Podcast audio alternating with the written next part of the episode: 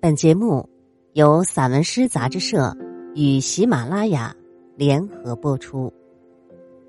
散文诗，一本可以听的杂志，纸本一样精彩哦。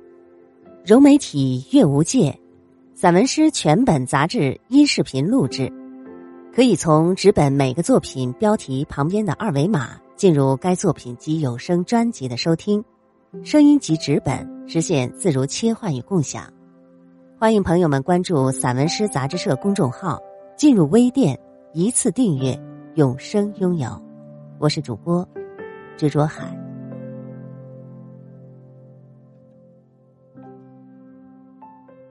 诗歌、美和一切其他的事物。水子，两年前。我开始散文诗的写作，写着写着，慢慢的，便发现散文诗更容易将我思绪的碎片变成笔下灵性的文字。这些文字就像草原上的牛羊，而我敲打键盘的手指就是一根根木鞭，赶着它们在水草的起伏中回归诗歌这个家园。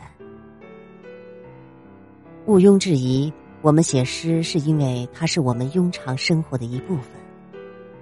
诗歌既是对精神世界的一种呈现，同时，也是一种剥离。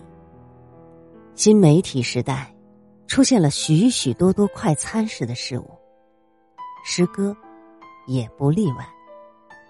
我们看到太多急功近利的假大空作品，那么。新时期散文诗的方向在哪里？诗歌是人类发声的方式之一。诗的成因是自省，也就是审视反思自己。诗不是谴责这个社会，是感到了原罪，内心时时的不安。诗的意志依然是在犀利和沉痛的背后。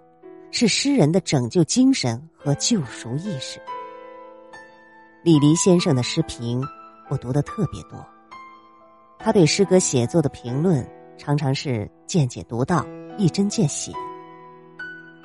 李黎先生所说的拯救和救赎，是否也指诗人首先要自我拯救和救赎呢？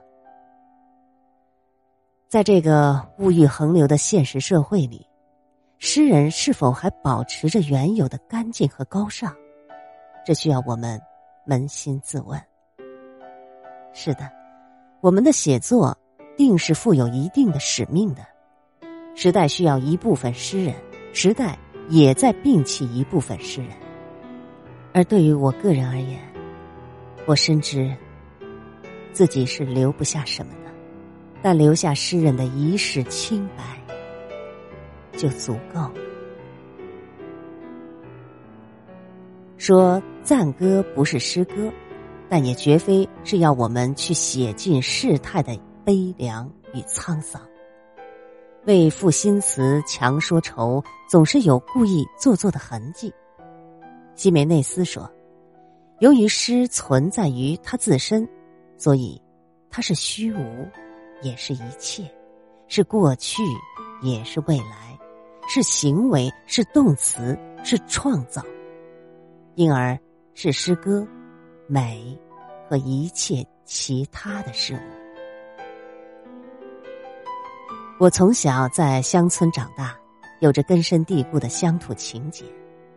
我的散文诗作品中，关于乡村和草原的题材就更多些。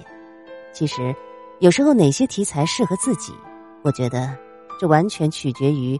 你骨子里、灵魂里一辈子都无法剔除的故乡的召唤，它将永远伴随你，从小径到大漠，从平原到高山之巅，总在不知不觉中，这一类凝结着血液成分的精神内核，会在你的作品里悄悄出现，从而进入心灵和自然。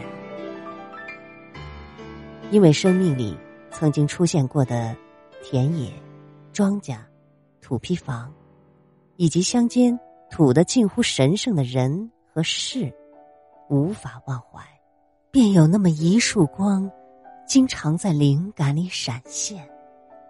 所有灵魂深处的东西，所有我所热爱、我所相依为命的黑土地与河流，每每我一写起来，就是那么的流畅、深情、自然。我的父母都是地道的农民，所以我的血液里一直流淌着面朝黄土背朝天的质朴天性。我的职业是一名医务工作者，作为医院的一名中层骨干，我全程参加了扶贫攻坚工作，是一名负责四户贫困户的帮扶人。从二零二零年年初，我又一直奋战在抗疫防疫的前线，我深深感悟到，有感而发，触景生情，真是诗歌的必然性。从内心，从现实，从现实而生发出来的想象。凡是来自灵魂深处的作品，必定既冷静，又意境深远；既触动读者的心灵，又令我们的心灵升华如诗，被自己所认可与接纳。